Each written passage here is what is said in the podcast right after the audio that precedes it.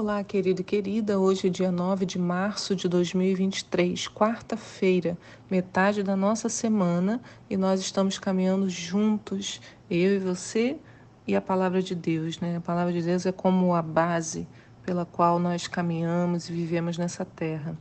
Os textos de hoje para nossa meditação estão em Êxodo 32, Cantares 1 e Romanos 7. A pergunta de hoje é: o bezerro de ouro e o livro de Esther Sabia que há uma relação entre essas duas coisas?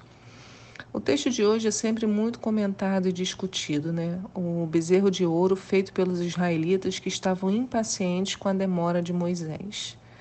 Vocês lembram que comentamos desde o capítulo 20, Moisés estava no monte com Deus?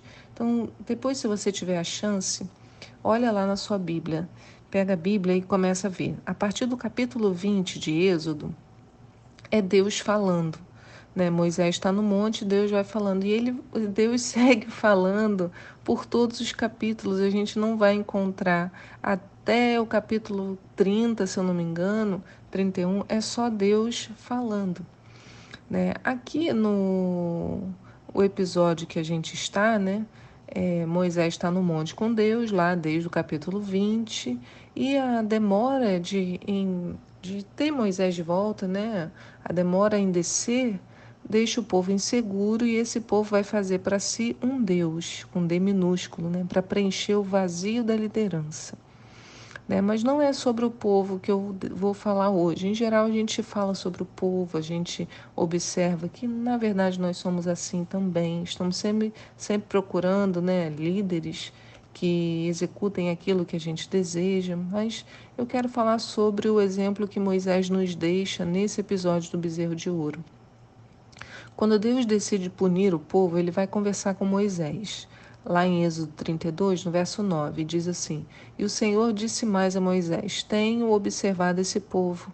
Eis que é um povo de dura cerviz, teimoso.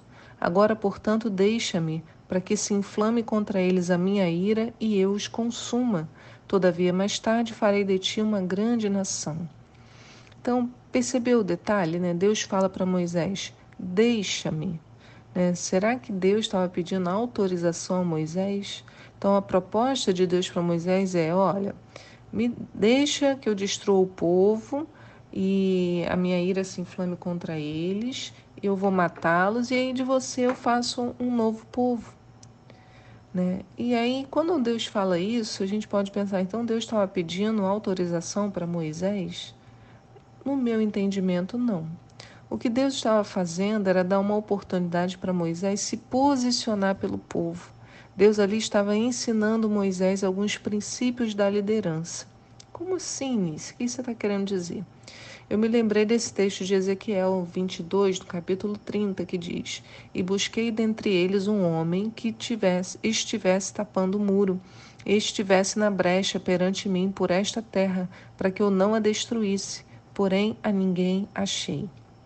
Então, queridos, Deus está sempre procurando pessoas que se coloquem na brecha. E o que é se colocar na brecha?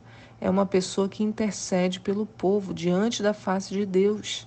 Né? Esse chamado é para mim e é para você também. Né? Na nossa casa, na nossa família, a gente vai ver, né? Abraão fez isso pelo seu sobrinho Ló. Né? Sabendo que Sodoma e Gomorra seria destruída, Abraão clamou, clamou por Ló. Né? Ele se colocou na brecha. Moisés entendeu a sua missão e com essa oportunidade que Deus deu a ele, ele assumiu a sua responsabilidade. Ele faz uma oração de intercessão, que está no verso 11 de Êxodo, Êxodo 32. Diz: Moisés, no entanto, suplicou ao Senhor seu Deus e disse: Por que, ó Senhor, se acende o teu furor contra esse povo que tiraste da terra do Egito, por meio de teu braço forte e muitos milagres? Por que os egípcios haveriam de blasfemar, blasfemar contra ti, exclamando: foi com intenção maligna que ele os fez sair da terra do Egito para exterminá-los nos montes e bani-los da face da terra. Abranda, pois, o furor da tua santa ira e reconsidera o castigo que pretendias impor ao teu povo.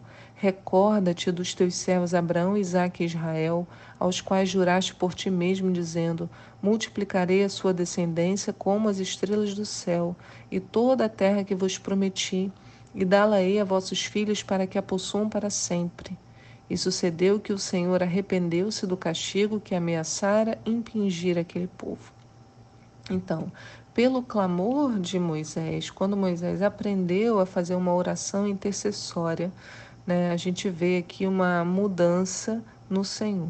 Não que né, o, o, o Senhor dependesse de Moisés, mas havia um trabalho para Moisés executar ali. Então, nós podemos aprender muito com essa oração de Moisés. Quatro passos. Os três primeiros nesse texto que eu acabei de ler, de Êxodo 32, verso 11, diz: o primeiro, né? Apresentar-se ao Senhor com súplicas, diz: Moisés, no entanto, suplicou a Yahvé seu Deus. O segundo passo que eu observo é louvar o poder e a grandiosidade de Deus, né? Essa oração intercessória, ela começa com essa súplica e depois Moisés vai falar para o Senhor, né? Teu braço forte, muitos milagres, há ali um louvor ao poder e à grandiosidade de Deus. E o terceiro passo é que Moisés traz à memória de Deus e a sua também, né, quando está lendo, a minha, as promessas que ele fez ao seu povo. Então Moisés, é como se Moisés abrisse a Bíblia e começasse a narrar para o Senhor, olha, Senhor, recorda-te dos teus servos Abraão, Isaac e Israel, você jurou por ti mesmo. Né? Nós podemos usar a palavra, a Bíblia, para orar.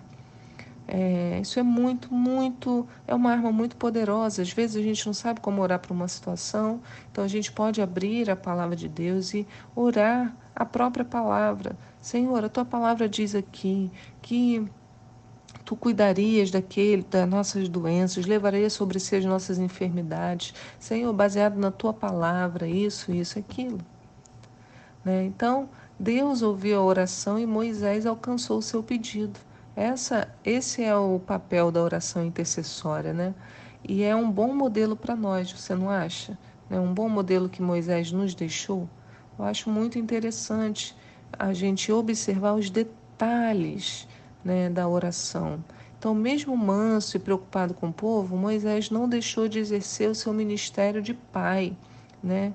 um ministério de paternidade, que era o ministério de Moisés. Né? Ele ali era o líder responsável e um bom líder ama, mas também corrige. Né? Moisés, no verso 25, diz: Moisés viu que o povo estava desenfreado porque Arão os havia abandonado a vergonha no meio dos inimigos. Moisés ficou de pé no meio do acampamento e exclamou: Quem for do Senhor, venha até mim. Então Moisés também não passou a mão na cabeça, sabe? Não, ele clamou pelo povo. Então uma coisa era Moisés clamando, suplicando ao Senhor, e a outra agora é Moisés corrigindo. Todos esses papéis são importantes. E essa mesma função deve ser desenvolvida pelos pais, pelos homens em geral. Gente, como é importante ter homens na igreja, homens que se posicionem né? Não estou falando homens no sentido de humanidade, não, homem do sexo masculino mesmo, que se posicionem dentro da igreja também, né? e líderes que exerçam suas funções. Né? Se não tivermos isso, a igreja não amadurece, não cresce, fica muito doente. Nós temos papéis para homens e mulheres, inclusive dentro da igreja. Né? E é importante que o homem assuma sua função. Então, Moisés vai mais uma vez à presença do Deus Altíssimo e pede perdão em nome de todo o povo. E esse é o quarto passo dessa oração intercessora que a gente está vendo aqui. No verso 30, conta assim: No dia seguinte, Moisés avisou ao povo: Vós cometestes uma falta muito grave. Contudo, eu vou subir ao Senhor e buscar uma expiação para o vosso pecado. Retornou, pois, Moisés à presença do Senhor e confessou: confessou. Moisés faz confissão de pecados. Né? Ele fala: Este povo cometeu um pecado horrível ao confeccionar um Deus de ouro. Agora, portanto, eu rogo a tua misericórdia para que lhes perdoe o pecado. Caso contrário, risca-me, rogo-te, do teu livro sagrado que escreveste. Olha a oração de Moisés. Moisés era um líder comprometido, não era apenas um compromisso, era comprometimento.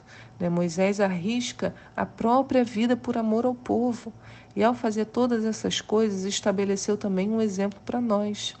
Uma boa liderança gera exemplos saudáveis. É o que nos diz Paulo no texto de Filipenses 3. Caros irmãos, sede meus imitadores e prestai atenção nos que caminham de acordo com o padrão de comportamento que temos vivido. Então, Paulo não era perfeito, mas ele vivia uma vida para Cristo, desejando em todo o tempo acertar o alvo. Né? Basta a gente ler o texto de hoje também do devocional de Romanos 7, para vermos a dependência de Paulo de Cristo. Era isso que ele queria que seus discípulos o copiassem, né? Esse padrão de comportamento, a dependência do Senhor, não é pelo esforço da perfeição, e sim pelo esforço da obediência. Né? Em Romanos 7,15, Paulo fala assim: Pois eu não compreendo meu próprio modo de agir, porque o que eu quero, isso eu não pratico, mas o que eu detesto, eu me entrego a fazer. E se eu faço o que eu não desejo, eu tenho que admitir que a lei é boa. Nesse sentido, não sou mais eu quem determina o meu agir, mas o pecado que habita em mim, porque eu sei que na minha pessoa, na minha carne, não reside bem algum. Porquanto desejar o bem está presente no meu coração, contudo eu não consigo realizá-lo. Pois o que eu pratico não é o bem que eu almejo, mas o mal que eu não quero realizar, esse eu sigo praticando. Ora, se eu não faço o que eu quero, já não sou eu quem realiza, mas o pecado que habita em mim. Assim eu descubro essa lei em minha própria carne. Quando eu quero fazer o bem, o mal está presente em mim. Pois no meu íntimo, né, no íntimo da minha alma, eu tenho prazer na lei de Deus. Contudo, eu vejo outra lei agindo nos membros do meu corpo, guerreando contra a lei da minha razão, tornando-me prisioneiro da lei do pecado que atua em todos os meus membros. Miserável homem que sou, quem me liber libertará do corpo de morte? Graças a Deus por Jesus Cristo, nosso Senhor, do mesmo modo que eu, mesmo com a razão, sirvo a lei de Deus, mas com a, a carne eu sirvo a lei do pecado. Então, Paulo, né? Quem nunca orou como Paulo? Deus, eu não quero fazer isso, por que, que eu estou fazendo? Eu não quero, me ajuda. E aí ele vai e fala: Eu sou miserável. A gente precisa perceber isso, como nós somos miseráveis, como o nosso corpo carnal, nossa carne, né, deseja aquilo que não é do Senhor. Ele diz: Olha, no meu íntimo, lá na minha alma, eu tenho prazer na lei de Deus, mas tem uma outra lei agindo no meu corpo. Aí ele fala: Graças a Deus por Jesus Cristo, nosso Senhor. Né? Ele sabe que se ele não viver em dependência, ele vai cometer as coisas mais terríveis. Então não é pelo esforço de ser perfeito, é o esforço da obediência. E essa é a nossa lição para hoje. Sermos responsáveis pelas pessoas que estão ao nosso redor. Construirmos uma vida em Cristo que seja digna de ser observada e imitada. Erraremos, mas se os nossos olhos estiverem no Senhor, seremos capazes de corrigir nossas falhas e, mesmo em nossa fragilidade, levar o amor de Deus a muitos. A festa de Purim, queridos, que nós celebramos nessa segunda, conta-nos a vitória que o povo de Israel alcançou em função da intercessão. Esther fez ali o que Moisés também fez, arriscou a sua própria vida pelo seu povo, sabendo que se o povo é exterminado, a sua própria história também seria. Né? Não menospreze o poder de Deus liberado enquanto uma pessoa ora. Aprender sobre esse episódio de Moisés e o bezerro de ouro é também aprender sobre o que aconteceu no livro de Esther, que culminou na celebração da festa de Purim. Que Deus te abençoe no dia de hoje, Ele te sustente, te guarde, né? que o Senhor te encha nessa manhã. E eu te espero aqui para um próximo devocional. Tchau!